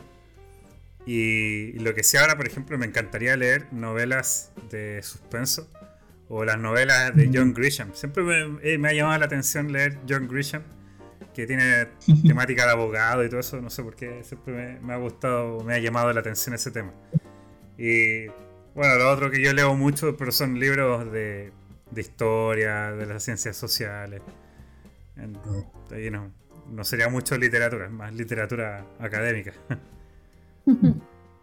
Pero. sí, yo, yo creo, no, no, ya. dale, ver, no, yo creo que también tocaste un punto súper interesante que tiene que ver con que con, con que la, la literatura que uno también consume tiene mucho que ver con, con la etapa de la vida en la que uno está también. Yo me acuerdo que Hmm. cuando yo estaba en la universidad, estudiaba sociología en la U de Conce, que era una carrera que, que no me demandaba tanto tiempo, no, no era como el, el de derecho que, o de medicina que viven para estudiar y, eh, no, en general yo como que hacía mi pega y me quedaba tiempo. Y, y ahí en la U fue que yo tuve el tiempo para, no sé, por leer todos los clásicos de la literatura latinoamericana. Entonces ahí fue que podía leer Rayuela, que pude leer Sonero y Tumba, eh, Cien años de soledad, etcétera. Como, eso fue como mi época como muy pegada a la novela latinoamericana, porque tenía el tiempo y, y etcétera. Y después cuando ya entré a trabajar eh, en educación, ya donde los tiempos se acortan considerablemente, me volqué de lleno hacia el, hacia el género del cuento. Ya, y, y el libro que veía de, Mm. que decía cuentos completos, lo compraba, así como Quiroga, Cortázar. Y fui descubriendo otros autores que eran muy famosos por sus novelas, pero que también tenían un- un- una variante de cuentista. ¿Y por qué me, me- me volví aficionado hasta el día de hoy? El, el grueso de mi biblioteca son libros de cuentos. Porque también el cuento me permite mantener un ritmo de lectura sostenido, pese a- al agobio laboral, por así decirlo. Porque un libro, o sea, un cuentito, no sé, de 10, 15 páginas, ya te podéis leer un cuento todos los días, o en la micro, o en la noche antes de dormirte. En cambio, me pasaba con la novela que, que empecé, retomé hace poco la lectura de novelas, porque me pasaba también, porque partía leyendo la novela, leía avanzada, no sé, una semana bien, después venían dos semanas full pega, y después cuando retomaba la novela no me acordaba de nada o tenía que empezar a leer prácticamente la novela de nuevo. Entonces no me cundía la lectura. Entonces me volqué hacia el cuento hasta el día de hoy, ¿ya? como género, como prioritario, porque es el que más se adecua también a, mi nueva realidad y, el que me permite mantener como un ritmo de lectura sostenido.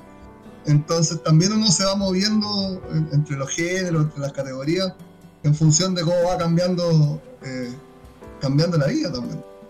Muy interesante ese enfoque, de verdad que interesante, como de adaptarse según el ritmo de trabajo, de vida que tenemos a, los distintos géneros y también modalidades de, escritura.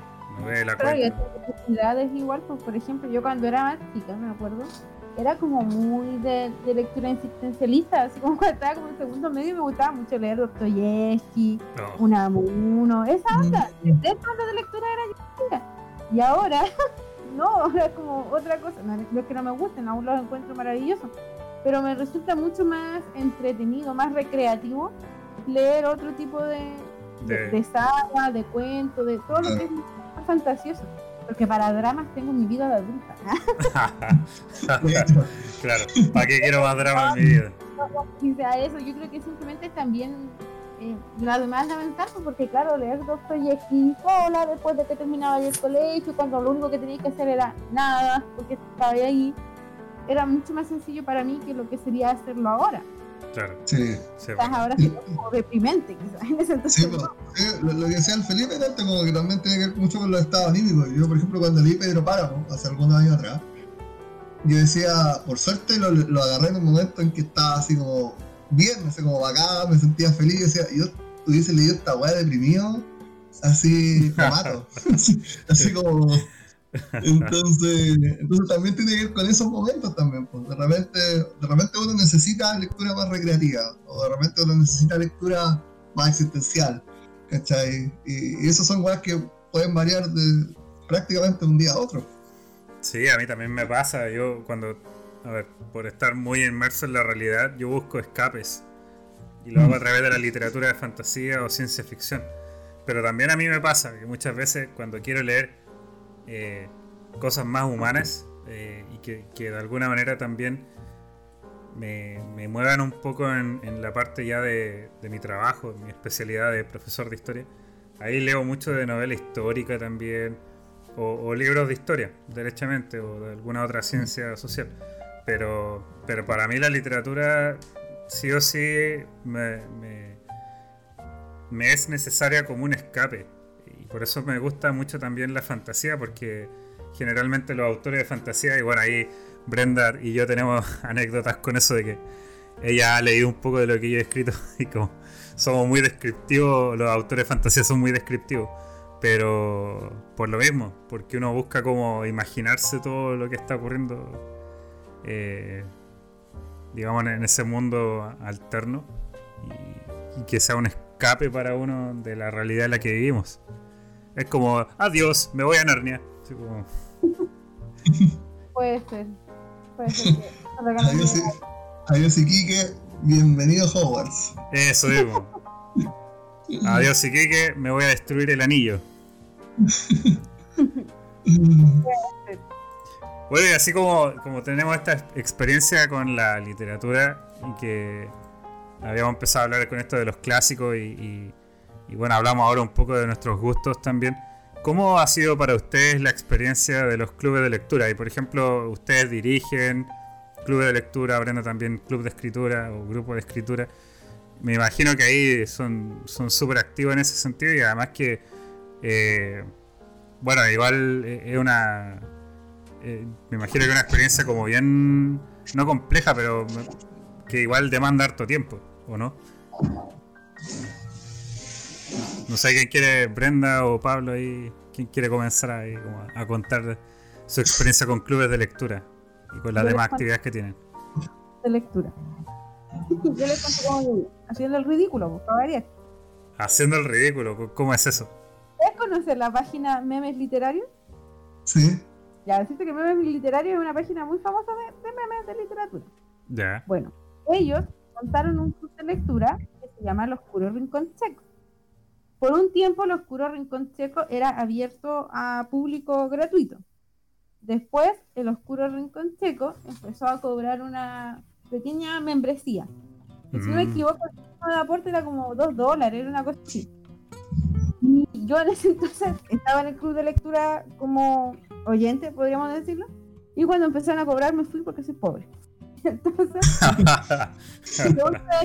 lo último que alcancé a ver es que tenían un concurso y pedían un video de una reseña. Y ahí me ayudó una amiga que, que trabajaba ahí con nosotros, que, en el colegio donde estábamos con Felipe. Y como el video lo editamos. Y yo no tenía muy claro para qué ellos querían ese video, pero decía que era un concurso y bla, bla, bla. Y yo, ya, démosle. Mandé mi video, después me habló un, un chico de allá de México, me dijo, oye, yo soy uno de los administradores. Y así como, wow, es como conocer una celebridad. un rockstar. Claro, para mí era un rockstar. Entonces, eh, bueno, ya después pasó a ser un amigo, entonces ya perdió la fama, pero en su momento Perdió el brillo. Perdió el Perdió brillo. su encanto. Perdió su encanto. Claro. no admin de literario, qué sé yo.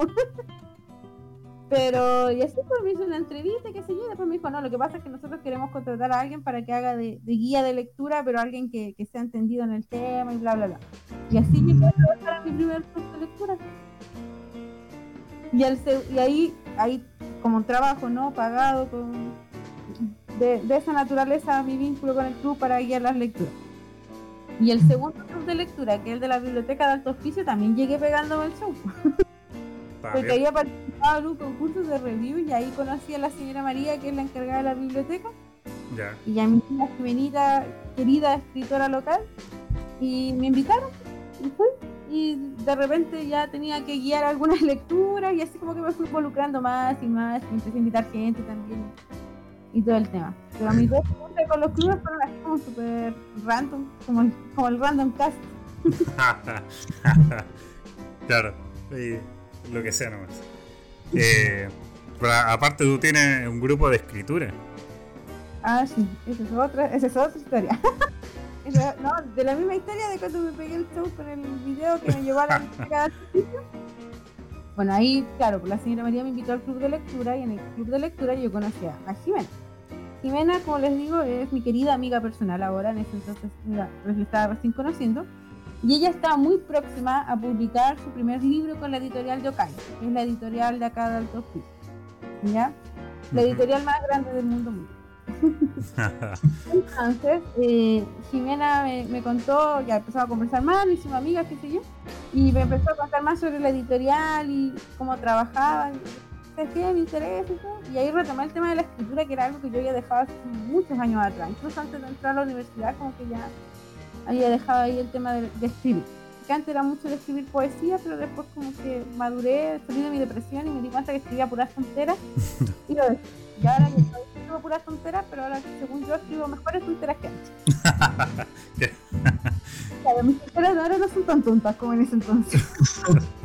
Entonces ahí empecé a participar con la editorial y claro, pues la editorial realiza tertulias todos los sábados, que están cordialmente invitados, porque Ah. hay de, de todo tipo ¿cierto? De, de personas vinculadas a la escritura, compartimos nuestros textos, nos comentamos, también comentamos sobre autores, autoras que nos interesan y todo, y todo eso. De hecho, el día justo antes de entrar acá estaba, justo hoy por primera vez me tocó dirigir esa lectura. Estaba como, oh no, me va a sacar el tiempo con el random cast. estoy, Pero tengo mi agenda ocupada, estoy muy lleno de compromisos. tengo muchas cosas que dirigir y yo no sé dirigir, ayuda. pero no, pero insisto, o sea, eso es parte de, un- es una muestra pequeña de todo el movimiento cultural que hay, sobre todo en Alto Hospicio. La gente cree que en Alto Hospicio no pasa nada y en Alto Hospicio pasa de todo. Hay actividades. Todo pasando. pasa la vida. Todo pasando. Todo pasando. Mm, lo bueno y lo malo. Pero, Oye, pero pero qué, genial. cultural.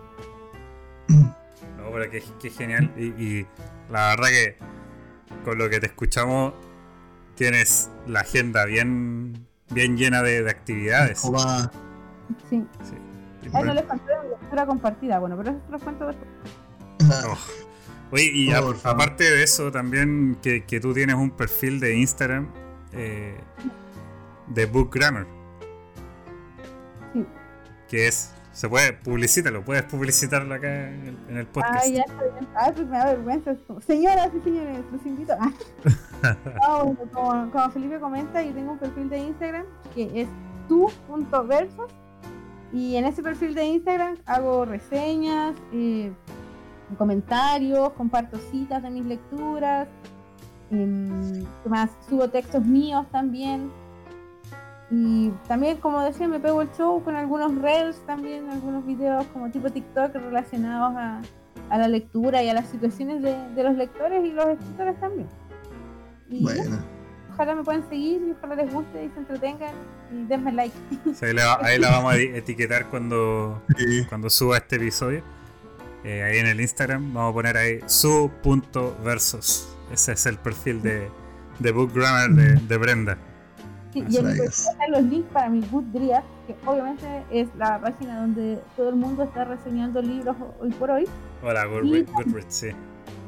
Y también, bueno, no sé cómo se pronuncia, el inglés no es lo mío. Pero yo lo digo así, como el Goodreads El Goodreads. y también el del blog, porque en mi blog también subo textos de mi sueño. Bueno. No, genial. Bien, pues ahí vamos a, a publicitar el perfil de Brenda. Y tú, Pablo, ¿qué onda ahí con tu experiencia? Tú también tienes un club de lectura, tú también diriges un club de lectura. ¿Qué tal ha sido esa experiencia? Eh, maravillosa. A ver, el año pasado, en plena pandemia, eh, estaba un día como navegando en Facebook y un contacto en Facebook publicó como, oh, me gustaría armar un club de lectura anarquista. Como que todos nos juntáramos cada cierto tiempo, eligiéramos un texto, lo comentáramos y después eligiéramos otro texto para la sesión siguiente. Ya, y no me metí a ese club de lectura, no porque no fuera anarquista, al contrario, pero dije, oh, oh, o podríamos aprovechando aprovechando la pandemia podríamos armar un, club de lectura. Y hice una publicación yo también en Facebook como oh saben que me tienen que armar un club de lectura en pandemia. Por una cuestión casi terapéutica como como estábamos recién confinados mucho tiempo libre harto caldo de cabeza entonces era como canalizar igual ese tiempo que que, iba quedando. Entonces y, y tuvo súper buena acogida harta gente me empezó a escribir me dijo no ya me tinca me tinca me tinca Así que como que mandé una base de datos, como que mandé, o sea, como mandé un correo y a cada persona le pedí como una recomendación de algún cuento, armamos una base de datos en Excel Mm, y empezamos con dos sesiones a la semana. Elegíamos un cuento en particular, lo leíamos antes y llegábamos a comentar. dos sesiones a la semana. Dos Wow. sesiones a la semana al principio de la pandemia, cuando estábamos, estábamos a abril, abril, mayo, dos sesiones a la semana, eh, que eran la misma en el fondo, pero con personas diferentes. Ya. de algunos que se podían unir. Y partimos con cuentos. Me acuerdo el primer cuento que leímos fue, que comentamos fue Laguna, de, de Manuel Roja. Eh, y de ahí fuimos un cuento de Cortázar, un cuento de García Márquez, El ruido del trueno, de, de Bradbury. Y después fuimos como de a poquitito la cuestión como de como esta vida así como cómo agarré tanto vuelo. Así como de a poquitito fue como como agarrando densidad. Y después eh, de ahí le encontramos el nombre ya y le pusimos realidad alterna. Y aprovecho para mandarle un saludo a toda la eh, a toda la fanaticada de realidad alterna y, eh, y empezamos a leer a hacer un versus como que leíamos dos cuentos al- por sesión. Ahí era una sola vez a la semana entonces leíamos un cuento más realista y otro de ficción. Entonces después tratábamos como de conectarlo conversábamos si que tenían cosas en común cuál nos había gustado más etcétera después una, una de las integrantes del club dijo, oye, ¿sabes qué? Tengo un, amigo escritor, de hospicio, que acaba de sacar una novela y nos, y nos va a, nos quiere regalar 20 copias. Y le dije, oye, ¿por qué no lo invitáis a, una sesión para que nos lea un poco de su texto y lo comentemos? Ya, finalmente ese loco nunca vino, pero empezamos a traer a gente que nosotros conocíamos que escribía. Entonces ellos nos mandaban el material antes, ¿entendés? Y después el día de la sesión lo invitábamos y le hacíamos comentarios, le hacíamos preguntas. Y, y fuimos descubriendo esa cuestión que para nosotros fue mágica, como leer algo de una persona X y tenerlo ahí para poder preguntarle, para poder conversarle, le da otro toque a la conversación. Sí. ¿no? Entonces, y ahí incluso empezaron a venir personas que estaban recién iniciándose en la escritura. Me acuerdo que una de nuestras integrantes, que profesora en el, en el metodista Robert Johnson, invitó a una, a una, a una alumna de ella, de primero medio, que estaba Mm. empezando a escribir sus primeros cuentos y nosotros la leímos y le comentamos. Y, y fue bacán, fue, fue bacán. Y después como que nos, nos picó el bichito por escribir. Entonces empezamos a hacer eh, talleres de escritura creativa. Nosotros mismos nos autoformamos y empezamos a hacer los talleres de escritura creativa. Entonces también ahí también nos íbamos, entonces fue como, como entre club de lectura, taller literario, como que tenía un poco de todo. Después, obviamente, cuando ya empezó el proceso de confinamiento, eh, empezamos a ajustar los tiempos, pero hasta el día de hoy todavía trabajamos, sesionamos una vez al mes, eh, con, vamos armando como la cartelera sesión a sesión, eh, a veces leemos cuentos, a veces traemos invitados, otras veces escribimos, pero ahí sigue vigente. Y la mayoría somos de Iquique, aunque en realidad hay gente ahí de, de toda la edad y de, de altos lugares de Chile. Pero con los que estamos ahora actualmente acá en Iquique tenemos el, proyecto como de, armar algo más, más presencial, de tener una biblioteca popular, o incluso de poder eh, instalar clubes de lectura como al, alero de organizaciones ya constituidas, así como eh, instalar clubes de lectura en juntas de vecinos o en hogares de residencia de ancianos, o cachai, como tenemos como esa parada, obviamente el tema de la pandemia deja un poco todo en stand-by.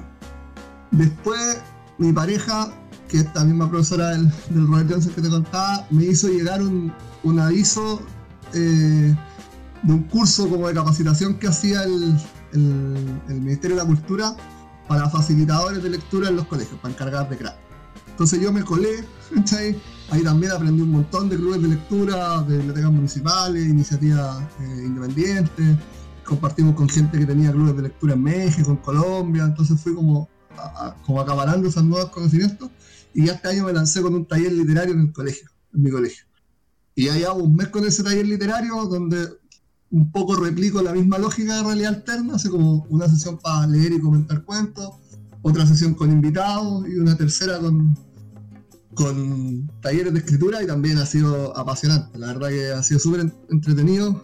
Eh, tengo alrededor como veintitantos alumnos, así que no un grupo muy grande, pero que te permite obviamente la intimidad, la confianza. Así que ha sido bacán. Todos los viernes de 4 a 6 estoy primero de 4 a 5 con séptimo a primero medio, después de 5 a 6 con de segundo a cuarto y también ha sido una experiencia bacán. Y también vamos agarrando vuelo a poquitito. Al final, como hay que hacer una muestra, queremos como ver si el colegio nos, pasa algunos fondos como para como para publicar un librito con los cuentos de ellos. Sí, entonces, ha sido, como te digo, como, ha sido bien meteórico todo, porque esto partió como del año pasado recién, hace un año. Pero ha sido una experiencia súper, eh, súper, súper, súper eh, gratificante. Y de forma súper autodidacta, pues, uno ahí en, el, diálogo y en el compartir ideas, vamos, vamos encontrándole, vamos, vamos dándole la forma. Eh, ninguno es experto, pero todos nos gusta leer, así que y ahí nos vamos acomodando. Cualquier, todas las sugerencias las tomamos, las hacemos, entonces ha sido, ha sido bacán, muy muy bacán ese proceso.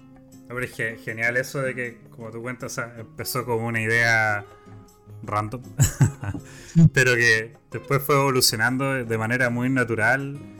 Club de lectura, después taller literario y ahora estás trabajando con estudiantes, o sea, no, genial, genial la experiencia que, que has creado y, y yo estoy seguro que, que sí, que van a contar con fondos. Sería genial que publicaran un, un librito con los cuentos que escriben los chiquillos porque eh, sí, es un proyecto que sería muy, muy apreciado por la comunidad. Eh, no, genial, de verdad genial ahí, Pablo. Así que no sé si tienen un, un link de, al, grupo, un link de Facebook o, o alguna otra red social donde no, no tenemos nada todavía, pero, pero cuando lo tengamos, te, te, lo vamos a hacer llegar para que lo difundas por Random Cast. Para que también lo difundamos acá. Eh, oye, te cuento una anécdota, como para terminar esa parte, que, que pasó esta semana nomás. Tenía una alumna de, de séptimo, creo, que quedó como súper enganchada con el, con el taller de escritura que hicimos la semana pasada. Y me decía, oiga, profe, nos podemos tener más veces a la semana, etcétera. Y, y, le decía, hoy mira, sabéis que no, porque no se puede, porque no, yo, no tengo el tiempo, básicamente, el colegio tampoco.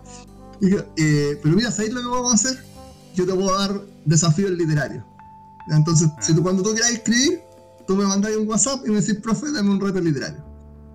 Ah, ya, profe, dame un reto literario. Así que yo fui, le saqué una foto de unos audífonos que tenía y le dije así como, ya, escribe un cuento de al menos 100 palabras a partir de este objeto. Y, salió, y salió con la cara, la cara después me mandó su cuento, todo bien. Así que como que yo publicité esa lógica en el, en el como en, las clases del viernes pasado. Y ahora en la nochecita, poquito antes de conectarme al podcast, dos alumnos más me escribieron. Así como, oiga, profe, ¿sabe que quiere escribir? Me voy a dar un desafío literario. Así que ahí les mandaba, no sé, eh, una música como para que escribieran algo. Entonces eso también es motivante cuando, cuando la gente no solamente como que va transitando desde, desde el gusto por la lectura hacia el gusto por la escritura. Y ver cómo ellos van como también progresando o, lanzándose a la piscina o haciendo no solo la lectura, sino también de la escritura, algo habitual, eh, es bacán, es bacán ese proceso, como que te llena el corazón. Genial, súper buena la idea. Y bacán que te buscan para justamente trabajar con, con texto, generarlo, ¿cierto? Y en este caso pues, tienen iniciativa. Eso, eso siempre hay que eh, incentivarlo, cultivarlo, me parece genial. Buena, buena Pablo. con mayor razón tengo que publicitar tu, tu club literario también y el de Brenda, así que ahí cualquier cosa me dicen, yo los publicito. ahí también en el perfil de Brenda. Eh, abierto a publicitar todo tipo de, iniciativas de lectura y escritura también. Como les decía, no soy la persona más famosa del mundo, pero algo de alcance tengo. Mira, eres, más famosa de lo que va a ser este podcast, así que no te preocupes. no, nunca sabe dónde va a llegar, quién a lo mejor un día de estos te vamos a ver ahí en las estrellas de Hollywood. No, no, no, no. No, no, no. And the Oscar goes to nunca. Random No, nunca te cierto. Está pensado para que sea un espacio ameno, no, no me quiero convertir tampoco en farándula. Eh, voy hablando y, de todo esto como para, ir, ir, tocando el, como el último tema del podcast, de este episodio. Eh, bueno, todos nosotros tenemos distintos gustos personales respecto a la literatura y la experiencia que hemos tenido con la literatura. Eh, por ejemplo, yo sé que a ti, Pablo, te, encanta la, ciencia ficción. Que tú eres un asiduo lector de ciencia ficción, que has leído a los clásicos, has leído a nuevos autores también. Eh, y, bueno, Brenda, por ejemplo, es, fanática de la fantasía también. Eh, Brenda también es muy conocedora de la literatura latinoamericana. Bueno, Pablo también. Pero, pero por ejemplo, a, ti, Pablo, yo, quería consultarte el tema. O sea, eh, ¿cómo ha sido tu experiencia de lector en el mundo de la ciencia ficción? ¿Qué nos podrías comentar de eso? De tu experiencia con la ciencia ficción. Ha sido eh, treveante. A ver, eh, yo a la ciencia ficción me, me volqué hace algunos años atrás nomás. Yo recuerdo que tuve un primer acercamiento típico en el colegio. Recuerdo que leí Crónicas Marcianas mm. de Bradbury. Eh, eso fue como lo único de ciencia ficción que leí en el colegio. Y me llamó mucho la atención y dije, ah, después me, me, decanté más por lo más realista, etcétera, pero después de a poquitito me entró como el bichito de, de la ciencia ficción. Eh, porque empecé a comprarme libros de cuentos de, Asimov, me acuerdo, de Arthur C. Clarke. Y ahí fue como armando mi biblioteca. Eh, después caché que existía este como premio Hugo, que era como como que el premio como a las novelas de ciencia ficción.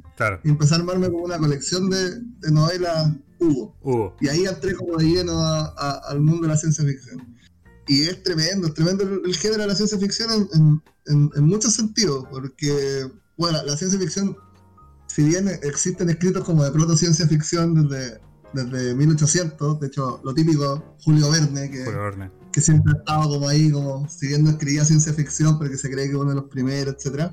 O El Mundo Perdido, de, de Milton. Exacto, empieza a ver como proto-ciencia ficción, en, ya en 1920 la cuestión empieza a agarrar vuelo. Y ya, ya después de, la Segunda Guerra Mundial y con el, con el avance de la Guerra Fría, sobre todo con el tema de la carrera espacial, ya aparece como este boom de, de la ciencia ficción. Hmm. Eh, de ahí empiezan como las distintas olas, etcétera, pero eh, a mí lo que me gusta mucho de la ciencia ficción eh, es la, la, variedad de temas que toca. Como tiene una gran cantidad de, como subgéneros, así como el, el viaje por el tiempo, el viaje por el espacio, eh, el maquinismo, lo que tiene que ver con la robótica, este tema como de, los libros, de las novelas que tienen que ver con la prospección del futuro, como los futuros poco apocalípticos, o esto mismo de las nuevas sociedades, como la distopía. Eh, o incluso esta, esta parte de la ciencia ficción que es como poco conocida, pero que es muy interesante, que son como los libros de historia alternativa. Como que hubiese pasado, sí. A la Ucronía, La Ucronía, claro, como el hombre del castillo, así como que hubiese pasado si los nazis hubiesen ganado la Segunda Guerra Mundial. Sí, famoso. O el propio Baradit creo que tiene un libro que se llama Cinco, que, que hubiese pasado si Pinochet eh, hubiese detenido el golpe de Estado, o sea, como si hubiese puesto y hubiese seguido el gobierno de la Unidad Popular.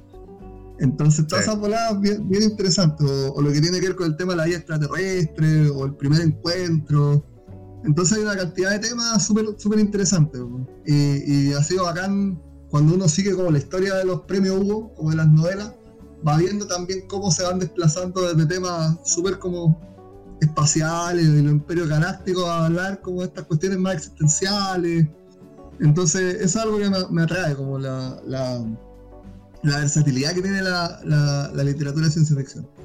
Y, otra cosa que, es bien llamativo del género es que cuando uno, por ejemplo, se pone a analizar como la historia de la física eh, y encuentra, no sé, por la paradoja de Fermi o la ecuación de Drake, y se da cuenta que, probablemente estemos eh, solos en el universo, que esa es una de las grandes...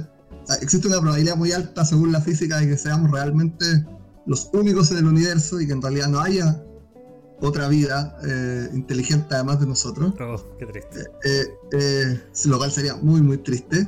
Pero es frigio porque finalmente te das cuenta cómo, cómo todo este género podría ser hasta una respuesta psicológica de, la humanidad a, la angustia que le provoca que tal vez estemos solos, ¿cachai? Claro. Entonces, eh, todas esas cosas tiene como la ciencia ficción que a mí me, agradan bastante y, obviamente la, la, recomiendo.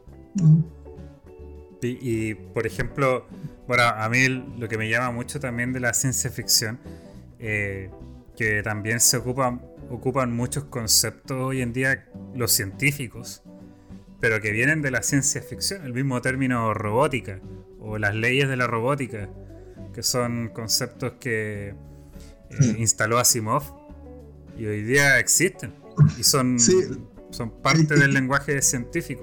Es que ahí hay, otro detalle que es súper interesante del género de la ciencia ficción. Hay una, un poco una relación un poco dialéctica porque eh, eh, en realidad es un poco a la inversa. Ya los escritores de ciencia ficción vienen del mundo científico. El mismo Asimov es químico, es biólogo, eran, todos. Entonces, sobre todo los padres de la ciencia ficción, Heinlein, Clark, todo ello, eh, son científicos. Son científicos, vienen del ámbito de la biología, la química, de la física. Larry Niven y también, se creo el mundo anillo. Exacto, que son astrónomos, entonces eh, pasa eso también, pues. Entonces, por eso es que uno de repente se encuentra en su obra con, con un lenguaje que, es súper técnico, que es súper técnico, son, son, obras también por lo mismo súper rigurosas.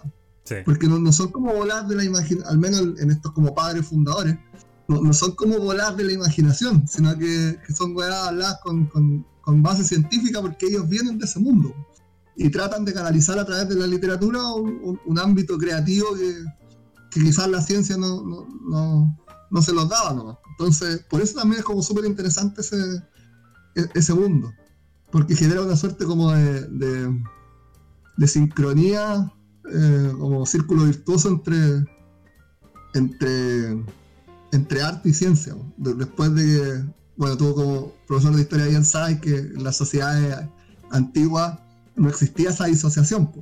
¿Cachai? Los logos que eran curas eran también médicos, eran también artistas. Después con las sociedades modernas se viene, se viene a empezar como esa fragmentación del conocimiento. Claro. Y, estos logos finalmente empiezan como a unir nuevamente lo que, lo que está, lo que siempre estuvo unido y que se desunió después. Entonces también es interesante el, género de la ciencia ficción por, por, ese motivo. Sí, y que muchas veces estos mismos escritores y los mismos físicos eh, al final después se convierten en divulgadores científicos. Científicos. Y, eso también es un, se podría decir, como parte de, no de la literatura de ciencia ficción, pero de la literatura científica, el abordar temas especulativos de la ciencia que los puede abordar tanto la, misma ciencia como la, ciencia ficción. Por ejemplo. Sí, hay un. Hay un. Recomiendo un cuento antes que se me olvide. recomiendo un cuento de Asimov que se llama eh, La última pregunta. Ya, mm. que es un cruce maravilloso entre, entre ciencia y fe, entre cosmología y cosmogonía. Eh, precioso el cuento, se lo recomiendo. No es muy largo. Vamos, vamos a tenerlo ahí en cuenta. No, no, o sea, había escuchado ese cuento, pero no lo he leído. Yo tengo acá el, libro de la fundación de Asimov. Y el otro que, bueno, Asimov también escribió sobre historia. El compadre era seco, o sea, hasta escribió un libro de la Alta Edad Media. Entonces, era, era, era un genio Asimov. ¿Y tú, tú, Brenda, has tenido acercamientos con la ciencia ficción así en profundidad o, no todavía? No sé si, en profundidad, no, no, me atrevería a decirlo así, pero sí he tenido acercamientos muy interesantes con la ciencia ficción, em, sobre todo hace poco con una novela en particular que se llama Amor de Clones. Y es una novela muy breve del 2019 de Alicia Fe. Alicia Sí, Oh, me encantó esa novela porque aborda temáticas que tienen relación con la identidad, que tienen relación con, la misma ciencia ficción, con la clonación y con todos los dilemas éticos que implica. Y quería comentar algo sí, respecto al término robot. El término robot sí surge desde la literatura y no desde la ciencia.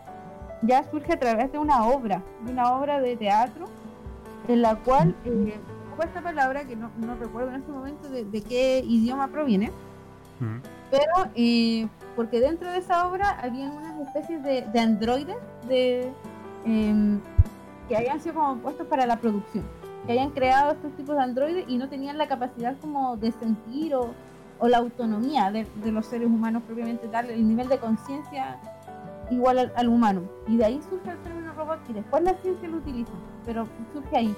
A diferencia de otros términos, ese sí eh, surge en la literatura particularmente en el teatro. bueno, eso no lo sabía. sí, es, es, nuestro, no es de la ciencia. es, ah, es del teatro. eh, es de Lovecraft, ¿sabes que, eh, Eso mismo yo te iba a preguntar. ¿Cómo ha sido tu Porque yo sé que le, leíste a Lovecraft y te encantó Lovecraft. Y, Lovecraft, oh, hermosa la, la, la, obra de Lovecraft. Maravillosa. Maravillosa. Él también ciencia antes que, literatura. El caballero de Prudence parte con la ciencia porque mm. su abuelo era un, interesado de la literatura y la ciencia.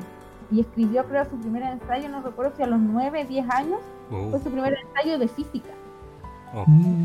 Entonces ahí él es, eh, y él, claro, para mí es un divulgador científico y creo que lo comenté una vez en la reseña de en las montañas de la locura que está basado en una expedición real a la Antártida y que él tomó elementos y obviamente lo complementó con la mitología, ¿cierto? Con el género fantástico. Ah, sí. Ese cuento es maravilloso. sí, sí, es muy bueno, pero está basado en, una experiencia. En una expedición real que se dio a la Antártida. Entonces, él, mm. es un divulgador de ciencia a través de la literatura. Yo creo que, son temas que no, no debiesen separarse porque realmente. Eh, la literatura te permite ahondar en, todo el dilema ético, en todo el dilema existencial que hay detrás de, en, todo lo humano. Sí. Oye, pero qué genial. La, montaña de la locura, en la montaña de la locura es un libro que, bueno, en verdad, cuando uno lea Lovecraft, eh, de verdad que a, mí me provoca, no, es que yo esté bajo las sábanas de mi cama ahí como temblando de miedo cuando lo leo, pero Pero, pero a uno le incomoda leer todas las criaturas que inventa, estos dioses del caos que viven en, en, paralelo a nosotros, pero como en, dimensiones o planos distintos, o en el centro del universo, cuando describen al dios Azathoth, por ejemplo. Eh, o Cthulhu, que está durmiendo acá, Cthulhu, Cthulhu, Zulu. está claro, está durmiendo en el fondo del Océano Pacífico. Eh, y ahora esto, esta historia de las montañas de la locura, que es esta expedición que va a la Antártica, se encuentran con estas ruinas. Eh, y en verdad cuando yo lo leí, daba, daba una inquietud, una incomodidad enorme. Y, con esa, ese ambiente, claro, opresivo, ¿cierto? Así como ominoso. Eh, en verdad ahí la, la prosa de Lovecraft es, es, muy, muy buena, o sea, es excelente. Sí. Yo me acuerdo, me pasó cuando leí La montaña de la locura, también leí otro, El color que cayó del cielo, que es otro cuento también. Y, a mí lo, que me pasa con Lovecraft, tengo varios libros de él, de cuentos, es que es un autor que necesito leerlo como espaciado, como a lo lejos. Como que no, no, no podría leerme, no sé, tres cuentos de él al hilo, como que como que me deja tan marcado, me, deja como tan eh, como, como denso. Abrumado, denso, sí, y, denso. y, tal como tú decís, te deja, con un, te deja pesado. Sí. Te deja pesado cuando entonces sí. lo leo como a lo lejos. Sí, Pero me encanta. Ahí... A mí me eso de leer tres al hilo para el club de lectura de, del oscuro rincón checo. Oh. Y fuimos con el color que cayó del cielo. Eh, en la montaña de la locura y no me acuerdo cuál más. Pero sí te deja así como inquieto. Sí. Eh, sentir con la duda, ¿no? Así como con la incertidumbre de, puta, ¿cuánto de esto es factible, no? Eh, sí, Lovecraft, sí, te deja como con, con una atmósfera pesada. Eh, lo mismo que, no recuerdo el título de la historia, pero es esta historia donde aparece eh, que es... Ay, no, recuerdo el, el, ah, no recuerdo el título de la historia, pero, pero es una de, de, un, de un hombre que está tocando el piano y como que toca el vacío. Y, oh, y hay, hay, otro, hay otro cuento además de Lovecraft que es El extraño. Eh, que además hay un escritor argentino que no sé si ustedes recuerdan antiguamente en el, este canal, el, el ISAT, eh, había como un, un, escritor argentino que narraba cuentos de terror y lo hacía así como en un programa como que estaba en un como bajo un ventilador iluminado. Sí por ahí él cuentos de la cripta pero latinoamericano sí él, él narró un cuento de Lovecraft que es el extraño y yo lo escuché ah. yo lo vi y de verdad que daba daba miedo o sea era, era era, era, provocaba inquietud. Mm. Y después yo lo leí y es maravilloso ese cuento como está contado. Eh, yo lo recomiendo que lo lean. El bueno, extraño el, es cortito. El otro que tiene un, el otro que tiene un, un estilo similar, eh, que claro, ahora, ahora está muy en boga por, por Juego de Tronos y por esta saga de Canción de Hielo y Fuego, pero el, el, el verdadero George Martin, el, como su pick, eh, es justamente como cuentista. Y él tiene mm. cuentos de ciencia ficción, pero también tiene cuentos de suspenso muy, muy buenos.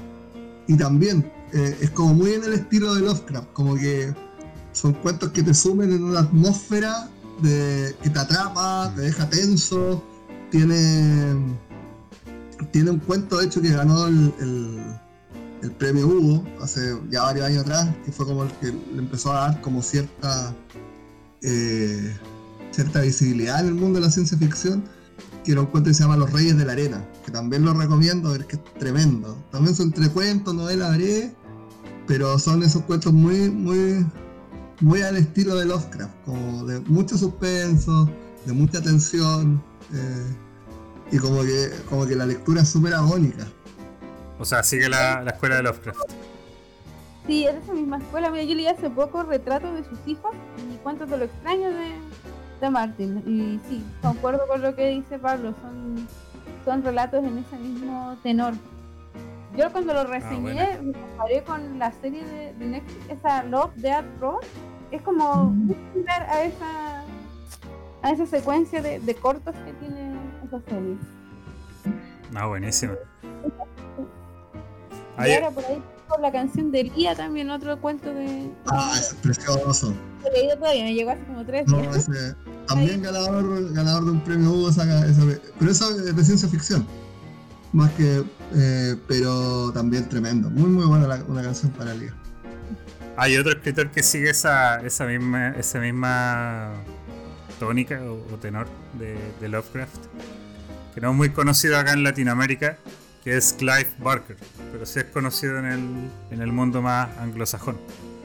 Eh, que acá, bueno, se le conoce como el creador de Hellraiser o Pinhead, icono del terror de los 80.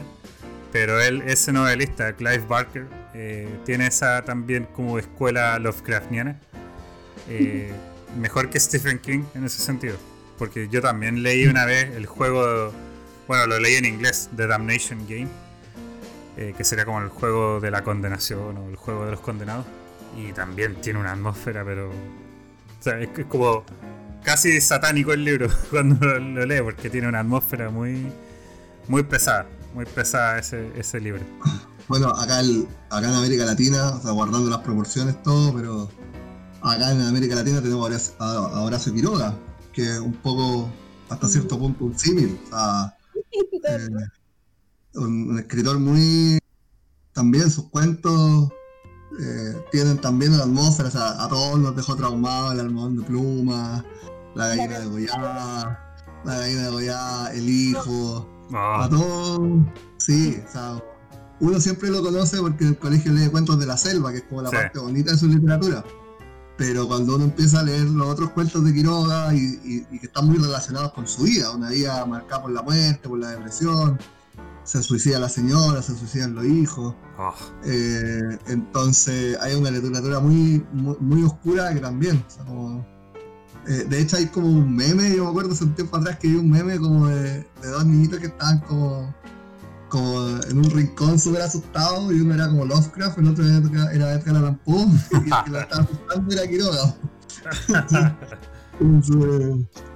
Entonces, también acá de, este lado del, mundo tenemos un exponente brillante en ese sentido. De literatura latinoamericana. Sí, genial. Genial ahí con...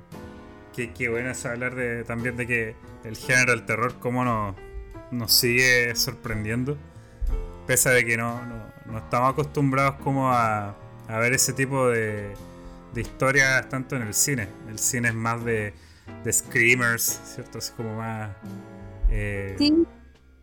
Pero no, no, como ese terror tan psicológico del que genera muchas mm. veces la literatura. Y sobre todo esta que está como pensada, por ejemplo, en el horror cósmico.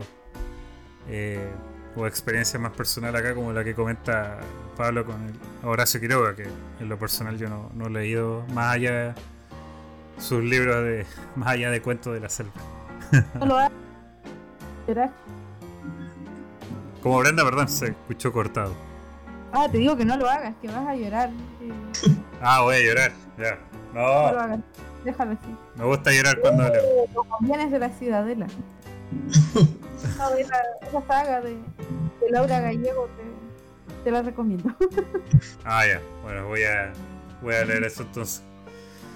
Bueno, eh, hemos hablado un montón sobre literatura, las experiencias que hemos tenido con los clubes de lectura. Bueno, en particular ustedes, yo no, pertenezco a ninguno.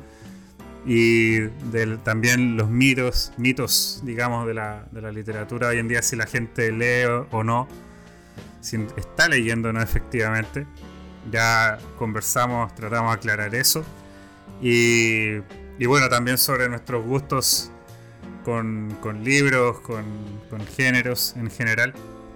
Así que creo que ha sido una conversación muy entretenida, muy nutrida y, muy interesante. Y puff, daría para harto también, ¿cierto? Seguir hablando de esto. Podríamos estar horas y horas hablando de estos temas porque a los tres nos apasiona. Pero bueno, estamos terminando entonces este podcast, este episodio. Yo les quiero agradecer su, su asistencia, que hayan aceptado el estar acá como invitados. Yo lo valoro, lo aprecio mucho y, sobre todo además considerando que ustedes son eh, muy buenos profesionales, muy buenas personas y son además muy entretenidos para conversar, para escucharlos y, muy versados también en todo este tema. No sé si tienen algún comentario final que hacer. Brenda. No, nada más darte las gracias por, la invitación, por el espacio y también agradecer a, Pablo todo lo que nos ha compartido. También es siempre grato poder ilustrarse un poco más o tener otros puntos de vista sobre los temas que a nosotros nos, mm. apasionan, que nos convoca ahora aquí la literatura, pero no, no deja de ser que también tocamos temas que tienen que ver con lo social, que tienen que ver con lo educacional. Sí. Entonces siempre se agradecen estas oportunidades. Así que muchas gracias Felipe por, por tenernos en consideración y también a, Pablo por todo lo que ha compartido con nosotros. Oh. gracias, Brad. Pablo. Mm, Bueno, por mi parte también, por primero que todo agradecerte a ti, que, que eres el que está a cargo del espacio, que, que nos ha hecho la invitación. Eh, agradecerle muchísimo a, a- a Brenda, a quien ahora lo voy a ver con mi nueva amiga, eh, a ver si puede pone en contacto todo para poder vincularme un poco más a lo que ella está haciendo, a lo que está pasando en los pisos. Me interesa eh, eh, porque es bacán encontrarse con gente que está como en la misma de uno, ¿ya? Em, porque, da, porque da la impresión de que a simple vista pareciera que somos pocos. Entonces, lo mínimo es que nos conozcamos y compartamos. Hace un tiempo atrás tuve la, la, la- satisfacción de conocer a, a Yanina Espínola, que es una persona también súper conocida en el ámbito, que estaba a cargo de, la, Punto Cronopio, que es cuentacuentos, eh, que aprovecho de mandarle un saludo. Y, y también muy vinculada al tema de, de, de las bibliotecas autogestionadas, de- de la biblioteca a cargo incluso de personas indigentes. Entonces es bacán encontrarse con esa gente que, está como en la misma para uno, poder articular redes, poder eh, compartir saber, experiencia. Y, bueno, finalmente porque el finalmente porque bueno porque el mismo hecho de conversar eh, que finalmente el podcast es eso, una conversación, el mismo hecho de poder conversar nos hace bien. El- o sea, como el gusto por la, por la lectura se fortalece en la medida que uno también conversa sobre lo que lee. po. Porque muchas veces la lectura se tiende a ver como un ejercicio súper personal y súper íntimo. O sea, como, como que uno lee para uno y, y se lo deja para sí, pero en ningún momento lo comenta. Exacto. Entonces, también la importancia de, de este tipo de espacios está basando, no sé si una ambulancia. Una ambulancia, un carabinero. eh, Sí, quieren hacerse presente en el podcast. Sí, ahí siempre acabando todo. No, entonces yo creo que también tenemos que salir de, ese eh, como de esa concepción de la lectura como algo muy muy íntimo y, empezar a compartir y a socializar en torno a lo que leemos. Y este podcast sirve justamente para conocer personas bacanes, conocer autores, nutrirse de otras perspectivas. Así que muy muy feliz por el espacio. Sé que llevamos harto tiempo con- con- eh, conversando, pero la verdad que se me pasó volando. Y esto también es un súper buen indicio de que, de que la conversación estuvo buena y, y nutritiva. Así que gracias nuevamente, Felipe, por, por invitarme, por presentarme a Brenda, a mi nueva amiga. Y ojalá que, que nos sigamos topando en, en espacios de lectura. Esa es la idea. Sí, por supuesto, y no, gracias a ustedes eh, por haber aceptado el estar acá. También para mí ha sido un tremendo gusto y claro, no, acá la conversación ha fluido y, y tienes razón. Eh, es impresionante empezar a darse cuenta cuánta gente es apasionada por la literatura, tanto si la lee como también la escribe. Al final somos legión. El problema es que somos como una legión oculta. Vivimos todos como bajo las piedras, entonces hay que empezar a, a darse a conocer. Pero muchas gracias por haber asistido y muchas gracias a todos los que nos están escuchando. Y espero contar con ustedes en alguna próxima ocasión para hacer como una segunda parte. no sé qué les parece. Por supuesto, aquí estamos, material dispuesto. Apayo completamente. Muy bien, muchas gracias. Bueno, nos despedimos entonces, que estén muy bien todos, cuídense y que tengan muy buenas noches, porque estamos grabando ahora noche de sábado 8 de mayo, así que que estén muy bien. Buenas noches. Podcast de sábado en la noche. Podcast de sábado de la noche. adiós, adiós. Nos vemos. Chao, chao, gracias.